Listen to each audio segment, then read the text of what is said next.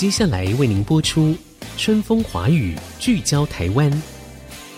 本节目由世界先进机体电路股份有限公司赞助，探索台湾新力量，开拓未来新视野。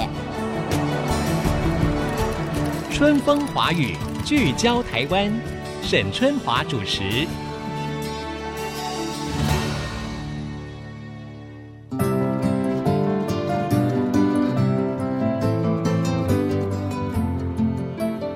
各位听众朋友，大家好，欢迎收听《春风华语》，聚焦台湾。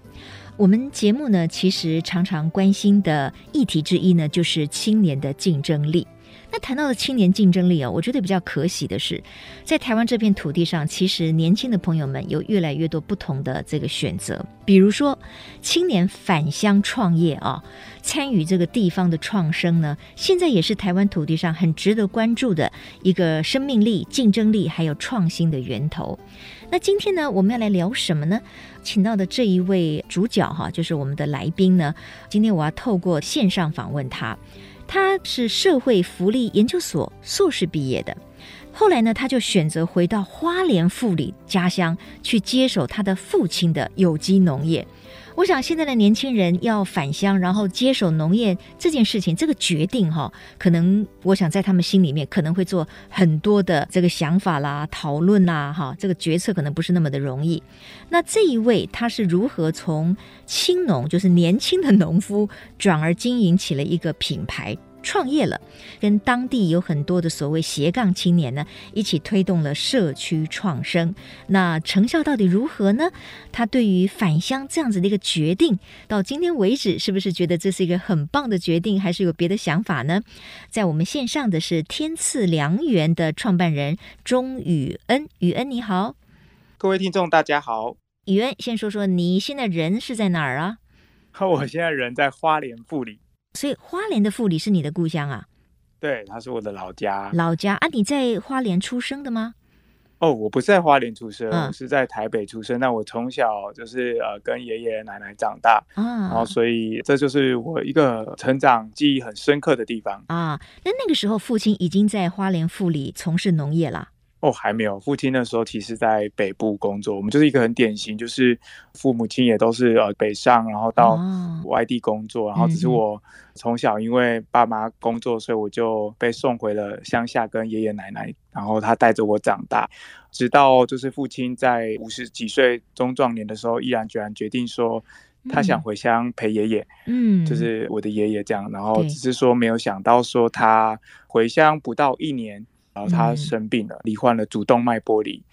这个疾病，可能我去年以前讲没有太多人知道。那因为去年有一个艺人也是这个状况，然后其实是一个很危急的症状，但那时候没有带走他的生命。嗯，那只是说也因为这个契机，促使我很像需要返乡来帮助他那时候刚创立的产销班。哦，所以您说的是父亲对不对？父亲对，我说的是父亲。OK OK，那爷爷跟奶奶呢？哦，爷爷奶奶其实父亲会回乡，是因为奶奶在。同年就是九十九年，我爸爸生病那一年，其实是因为奶奶先离开了。嗯、那爸爸一直觉得，更多时候的家庭是就把长辈接到都市去了，但他一直觉得这是爷爷一生就是很用心在栽种的土地的地方，所以他自己也很喜欢务农，所以他就觉得那干脆他就提早回乡做这件事情，嗯、然后也陪爷爷这样。他只是说，嗯，就我常回想，就可能他自己当时也太累了，因为要组织跟建构一个产销班。其实是还蛮累的，然后所以就是他可能自己没有注意身体的状况，所以那时候产销班不到三个月吧，他生病了。当然，刚刚讲创办人我不敢当，因为我都觉得爸爸才是真正的创办人，然后只是说对我来讲。就是因为回乡，然后其实也是跟一开始创业一样，嗯、因为那时候爸爸因为他生病的关系，所以需要有人接手来做管理，嗯、做这些学习，所以对我来讲也有点像创业。是是，所以我是一个很典型，我常常讲我的故事很像跟很多返乡的年轻人很雷同，嗯、就是我们很多都是因为家庭有一些变故，嗯、所谓的变故就是可能家里有人生病啊，嗯、或者怎么样，然后需要有人回来接手，然后所以我觉得。我也是在这样一个那样的状况，不然我从来也没想过，嗯嗯嗯呃，我会回乡。就像您刚刚讲的，我念的是社会福利，我一直以为我毕业之后会去国会当助理啊，因为我自己论文写的是长期照顾政策啊，我一直以为我会去国会做倡议啊，跟这个政策。那但是呃，我觉得人生总是有些意外啦，所以我还是很谢谢，就是有这样一个生命安排啦。因为虽然父亲二零一九年还是因为鼻咽癌离开呃，但是。我回来想想，呃，老天眼下安排一些事情，总是有他一些很微妙的地方，所以我回来复理了这样子，然后也让我看到农业不一样的面貌，跟我觉得年轻人可以做的事情，对，所以。就一路做到现在。哎，我这样子听到这个钟宇恩的故事哈，也就是说他为什么会回到富里，然后变成了一个有机农业的农夫哈，我听起来其实我觉得蛮动容的，因为在我访问了这么多的年轻人，或者是我们看到台湾这片土地上有很多的什么二代去接手爸爸的事业，其实往往是出自于那种亲情。或者是因为孝顺，你看哦，你的爸爸也是因为想要陪伴爷爷，所以他回去了花莲富里。你后来也是不舍父亲这么辛苦，然后呢，你也就又回到了花莲富里。我觉得这个就是我们东方家庭非常令人动容的哈，我们的家庭的这种凝聚力是非常强的。所以就像刚才宇恩说的哈，这是一个生命的历程，一个生命的传承。我觉得也很棒，因为我们继续听下去就知道说，当时宇恩可能觉得说，哦，我本来另有他想哦，我可能对我的人生有不同的想法，但是呢，这个生命的机缘让他回到了。花莲富里之后，其实他在这个地方也发生了一个让土地重新出发的创新的故事。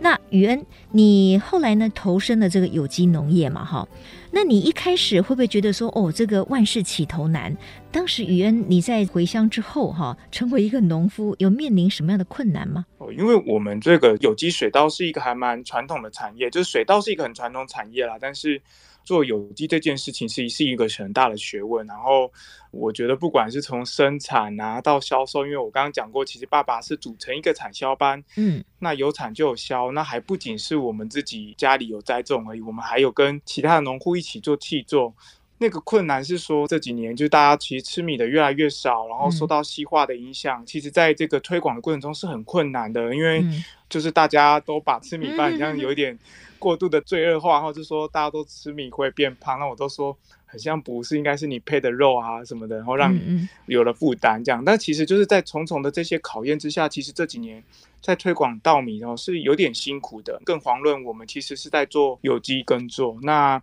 消费者其实对于有机这个字样就是直接既定印象认为说。很贵，嗯，对，但是我都讲说后面其实它的成本高有它的原因哦，因为它付出了很大量的人力，嗯嗯，哦，它必须哦用这个人力来换取呃我们对环境的友善，然后对这片土地的爱护，嗯，我常常说，如果说大家也共同呃认定这样一个价值的话，那其实很简单，就是大家直接支持购买农夫的农产品，农夫才有办法在农村安身立命，然后也才会持续种好的东西。对，那但是我刚刚讲到那个背景氛围，其实就变成说，我们在推广的过程当中没有那么顺利，因为预期中的市场很像没有这么多消费者来吃有机米，嗯，或者是说呃现在大家都习惯到大通路去购买了，所以其实。嗯如果说这个米没有好好的去跟大家阐述这个背后耕作的价值，嗯，其实最终很容易沦为就是价格战，最终还是用价钱来考量买不买这一包米哦。所以有遇过产销失衡，产销失衡就是产大于销。我每天看着好多的稻谷，然后不知道卖给谁，然后我常常形容这样的，我觉得很像孤芳自赏，所以。也才开始发展，说我现在在富里做的一些事情，就觉得如果说这包米必须要跟别的米不一样的话。那就必须找出一条新的路径去诉说。嗯哼，那刚才呢，其实我们在节目里面还没有谈到，就是国人食用米的量可能变少了这件事情。那很有趣。访问宇恩之前，哈，我们就稍微聊了一下，这个在一九八一年的时候呢，根据这个农粮署的统计，哈，我们国人哦，每一年吃米量大概是九十公斤哦。但是最近几年呢，是大幅的下滑，甚至有一个数据呢是说，哎，只剩下大概四十五公斤了，那就是硬生生的就拦腰砍半。那当然，这可能跟我们的饮食西化啦、多元化啦，哈，有关系。所以我们以前可能三餐都会用到米饭，现在可能就不一定了，哈，对不对？语言应该是这样子嘛，哈。对对对，是。但是你刚才有提到一个，哎，如果说你们现在要是要去种的是有机农业的话，哇，这个又是一个挑战，因为大家都认为说，哦，有机的那就是贵啊。第一个印象是贵，没有去深究说，那为什么有机会贵，以及我为什么要选择有机？那有机米跟一般的米，它最主要的不同是什么？我觉得最主要还是背后的耕作的价值跟信念哦，在这边也不是说那个传统惯行农法就是有这些喷施农药的啊，农友是怎么样，但我常常回来还是说，它就像信仰一样哦，没有所谓的对跟错，但是因为身在东部的我们哦，我们有得天独厚的条件哦，就是我们常常讲，你看我们的这个山就是很好的天然屏障，然后我们的水源也没有污染，不用担心有没有人偷排放工厂的废水啊，所以。其实相较而言，我们在从事有机耕作的时候，是比别人更有很多的利基点，相对风险也比较低。所以我觉得我们是珍惜这个环境跟爱护这个环境，所以我们做这件事情。其实这几年会谈的是一个里山的精神的概念，是说，那我们可不可以找到一些平衡点？哦，就是我们一直跟这个大地共存共荣，然后它是一个联合国倡议的概念，就是说我们一直去讨论说，我们人类要怎么跟环境共存。比如说，我们虽然从事耕作行为，但我们还是可以维持生物多样性。简单来讲，就是我们可能在台湾比较常听到，就以前大家说，呃，我们在创造一个三生的生活，就是生产，然后生活生态共荣的一个状态。那其实李三的概念跟价值。就是类似这样子，还是回到人就在情境当中，所以我们去跟万物共存。嗯哼，好的。事实上呢，我知道中宇恩他们的这个所谓的有机农业的这个品牌哈，不只是只有稻米而已，他们结合了很多不同的这个农友哦，这个农产品是非常的丰富多元的。同时呢，为了要让更多的青年可以一起来推动地方创生，他们还有很多不同的设计，包括举办音乐会哈。广告回来之后呢，我们继续来访问天。天赐良缘的钟宇恩来谈一谈年轻人重返家乡之后，如何让这个农业这一块可以有更多的生机。马上再回到春风华语，聚焦台湾。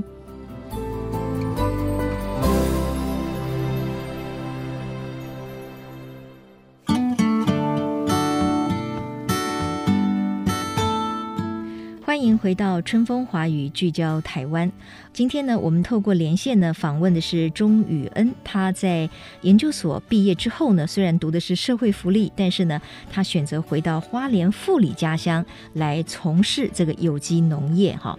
宇恩，我知道你后来呢。呃，有推动一个地方创生嘛，然后你也结合了很多的农友，比如说你们的这个产销班里面其实是很多元的哦，你要不要介绍一下？有包括哪一些农作物呢？哦，因为我们这个产销班除了水稻之外啊，那其实我们还有包括玉米啊、文旦柚啊、凤梨，或者是我们这里的特产泥火山豆腐啊，嗯，或者是我们一些妈妈他们会做一些客家的板啊板，就是我们的桂啦哈，那桂等等的，就是我们其实会希望说。天赐良缘给大家的印象不只是稻米而已，它背后还包括很多个农家。他们每一个人不同的故事，然后因为故事衍生出来的不同的这些作物别也好，或者是这些一直在保有的技术，像我们有一个农友，他还在做传统的这个棉被，嗯，对，然后我们也希望透过这样一个品牌，就是这个米的后面后，那这个组织虽然大家都共用这个品牌，但是大家还是可以被看见，他们每一个人不同的特色。OK，那这里面所有的农作物都是有机的吗？对，因为我们这是一个有机产销班，嗯，所以我们其实基本上还是希望说所有的作物都是有机的，嗯。但是我们有些不会拿去认证啊，哦，因为为什么？因为可能量很少。那其实我都跟农民讲说，我们主要的作物还是水稻，但是我们其他的作物是有点像。那你知道，在传统的农村，其实我们我都笑说我们过着以物易物的生活。就今天我这个多种了一点点，然后我就跟你分享啊。但是现在因为人口都变少了，所以我们就觉得，哎，这些东西或许可以在一些季节性的时候。比如说像玉米，我们有一些农友种玉米，它还是可以跟消费者分享，所以量都不多，但是我们还是以有机耕作，但我们可能就不走那就是比较繁复的验证程序啦。嗯嗯嗯，了解。那当然了，因为你在前一段节目的时候呢，有稍微说明了一下什么是有机嘛，哈。那我们一般消费者的概念就是说，哦，有机就是不能使用农药。那因为不使用农药，所以当然就比较友善环境，不会造成污染。我们可以大概简化成为有机是指这个意思吗？也可以这么说，就是我简单常讲说，这三个元素就是不能使用农药，嗯、不能使用化学肥料，那再来一个是很重要，是必须兼顾生态平衡发展的耕作方法啊。OK，好，那因为在这样子的三个原则的要求之下，呃，就像刚才语言说的，你可能就要用很多的人力来取代这些原本是很简单的化学肥料可以达成的这个效果哈。所以当然它整个的成本是会垫高的。所以任何的有机的农业产品，它的售价一定会比非有机农业产品要贵很多，是吗？嗯，也不能说贵很多。我常讲一个，就是说一分钱一分货，但不是代表便宜没好货，但是就是说。因为农友付出了一些比较高的成本，就是大量的人力。我们简单来讲，就像除草这个工作，可能传统过去的农业方法可能喷个除草剂，可是这个我们都知道是不好的。嗯嗯。但如果换成人工砍草跟拔草，哇，可能同样的面积要花个两三倍的时间去处理它。嗯，对，嗯，是是是，所以确实啦，我知道，因为现代人哈越来越讲究养生、身体健康，其实还有很多人也很在乎。友善环境，哈，就是整个环境生态的保护的这个议题。所以，其实是有机农业，我觉得已经在很多人的心里面越来越接受了了，哈。至于价钱，可能就是个人感受的问题，哈。不过，有很多人他认为说，诶，那我不希望吃下去太多的这个化学农药，所以他可能会选择有机的产品。当然了，在推广的过程当中，钟宇恩刚才告诉我们说，诶，其实他们有很多的这个农产品，哈，大家一起来产销，哈。那产是一件事情，最重要的是能不能够销售出去嘛？不然就像刚才语言说的，就变成孤芳自赏啊！这个当然是我们不乐见的啦。那你们是如何做销售呢？你们的销售方法上面有些什么样的创新吗？刚刚提到，其实我们前几年也是遇到产销失衡啊。那在那时候，其实我们就意外的就是开启了一个新的商业模式，但也算公益的活动啊，就是。我们做了一个叫大米缸计划，嗯，那其实那时候就是为了解决这个产销失衡的情形。那也一方面是因为这个大米缸计划，我们是跟一个建商广告公司，那他其实因为老板娘是花莲的瑞穗人，就是我们自己花莲的乡亲，然后只是他觉得长期以来看到很多农民每次为了这些销售的问题，然后很不确定性，因为种了然后也不知道这东西卖到哪里去，对，他就希望说可不可以倒过来，就是说。在我们种之前，我们可以找到一群人先稳定支持，嗯哦、所以他就去开启了这个。因为很多人都以为这个大米缸计划听起来很像政府的某个案子，哈、哦，嗯嗯，但没有，它其实是一个我们民间这样一个一起合作，然后大家多方一起来努力的一个计划。那最主要就是它的概念就是买米的同时也在行善。嗯，如何做到这一点呢？哦，简单来讲，像目前我们参与的企业啊，如果他们买一百公斤的米。他们有百分之七十五可以自己使用，嗯，可是有百分之二十五，他们必须跟当年度一起参与这个计划的单位回捐给当地的弱势机构。哦，就是有一部分他们可能付费买了一百公斤，可是其中有一定的比例，他是愿意把它捐出来给当地的一些弱势的机构啊。对对对，然后这也是我们长期以来发现说，这些机构啊，每一年物资啊。很不稳定，就是这些机构都跟我们讲说，其实你知道一年当中哪个时间点会最多捐赠米吗？嗯，中元节之后。但是常常这些捐赠米其实会带给他们很困扰，因为其实呃大部分的米都没有比较好的储存跟包装方式啊，所以一下涌入这么多物资，那有时候也会放到他们会觉得呃很可惜哈，因为可能变成不能使用这样，所以他就觉得如果有一个计划可以稳定去支持呃每个月都有固定的米的话，那他们就可以就是有很新鲜的米，然后企业可以一起响应这件事情。那我们就串起了这多方大家一起共好的平台，因为对这些机构而言，他们也可以让这些的米，就是可以帮助真正需要的人。诶，听起来很棒哈！那目前这个大米缸计划已经执行多久了？今年即将迈入第四年哈，所以我觉得这个也是一个很难得，因为我刚刚讲过，我自己本来念社会福利嘛，所以当时他们这个礼物文化早上我们做这个计划的时候，我一口说好，因为。我觉得这是我很想做的事情，就是只是说一直没有人完整的去说这个概念，所以当时其实我真的很谢谢礼物文化，就是民族姐，然后他们带着团队来跟我们谈这样一个讨论，然后我觉得也是因为他自己是花莲人，然后所以他也是务农的人家，所以他更清楚知道那个农家人。产销的辛苦啊，所以我觉得很谢谢，也透过他的专业，因为我刚刚讲过，他是一个广告公司嘛，所以大家各司其职。就是我觉得这几年，就是越来越多企业愿意加入，然后或响应，其实我觉得很开心，说透过不同方法去推广米食。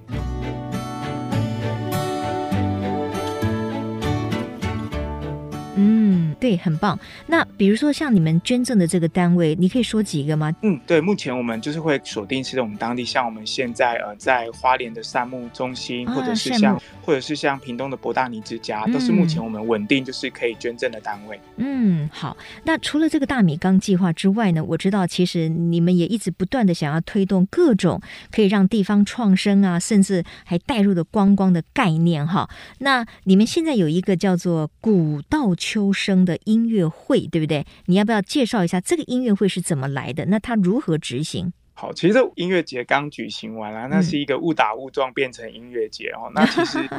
对，因为我们其实本来是要推广农产品，我们觉得、嗯、哇，如果在这个产地办市集，然后办野餐，应该是哇很幸福的一件事情。但那时候没有想到，呃，这样一个概念居然被承办人员否定了。啊，那我听起来觉得很棒哎，我都觉得想说，哎，应该可以去参加。为什么这个他们会否定呢？嗯，他讲了一个感觉，他说谁会大老远从都市跑到 部里参加？哎呦，你没有看那个台东那个云门办的那个在稻河当中跳舞的那个，每年抢票都抢不到的。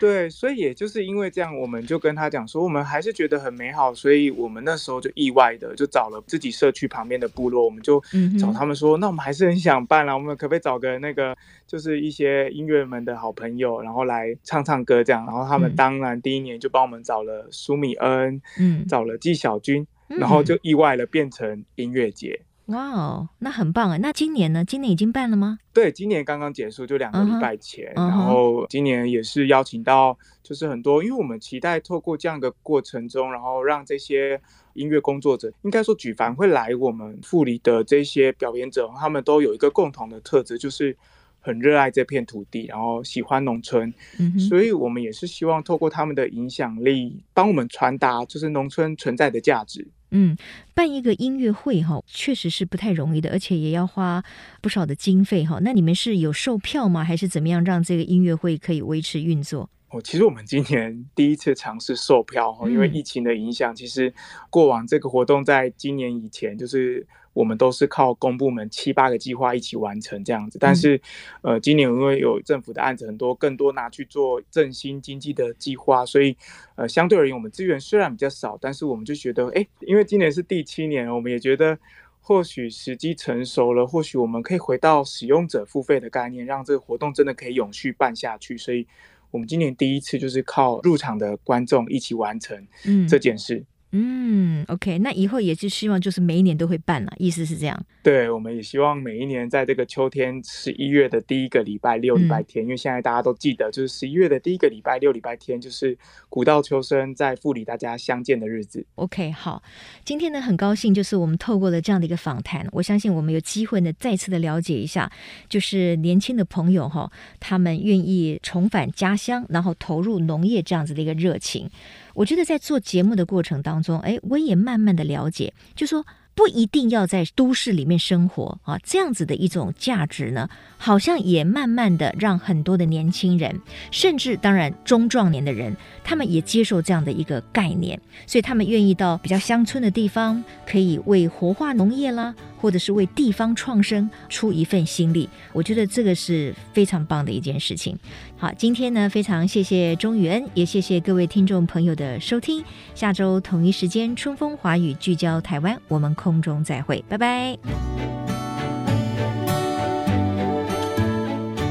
本节目由世界先进机体电路股份有限公司赞助，探索真相，开拓未来。世界先进公司与您一起聚焦台湾。